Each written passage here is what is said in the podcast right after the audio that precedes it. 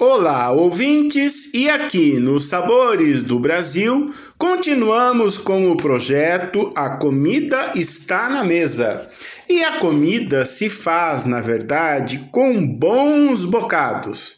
E estes bocados, na verdade, nem sempre podem exigir muito trabalho. Mas há algumas preparações que requerem o seu devido cuidado. Mas o prazer de compartilhar estes bocados em uma refeição certamente valem todo o esforço.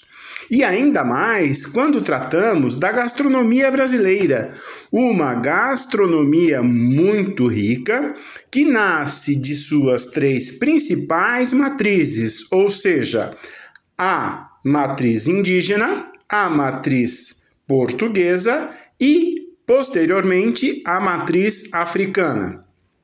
Isso sem contar com as inúmeras referências e influências que a gastronomia brasileira sofreu a partir do século XIX com a vinda dos inúmeros imigrantes, quer sejam de países europeus, como países asiáticos, enfim, a grande diversidade da gastronomia brasileira sempre aberta ao bom paladar.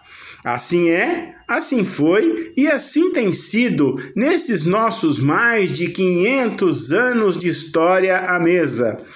O paladar brasileiro é, por definição, um paladar universal, apesar das nossas particularidades únicas, do arroz e o feijão, que nos une como um país de proporção continental e, certamente, os inúmeros sabores distintos das várias regiões brasileiras e as inúmeras receitas que povoam o cotidiano da mesa brasileira. Assim é, na verdade, com a sugestão de hoje, o croquete. Sim, vamos falar sobre o croquete.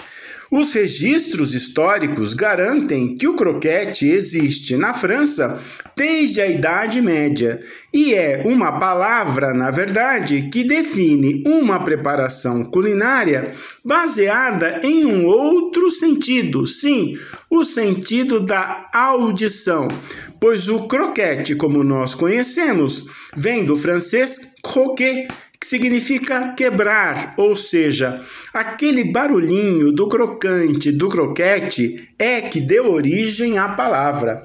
Da França migrou para muitos outros países e certamente a expansão napoleônica levou os croquetes para a França e toda a região francesa de lá para os países conquistados, inclusive a Espanha, onde hoje são célebres as croquetas espanholas. Na verdade, uma herança francesa no território francês e espanhol.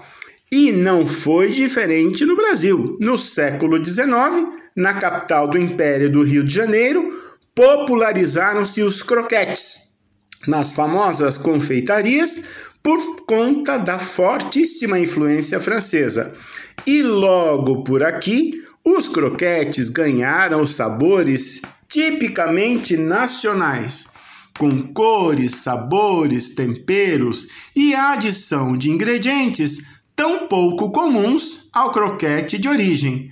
É isso, vou deixar com vocês uma deliciosa sugestão no portal a12.com barra Sabores do Brasil.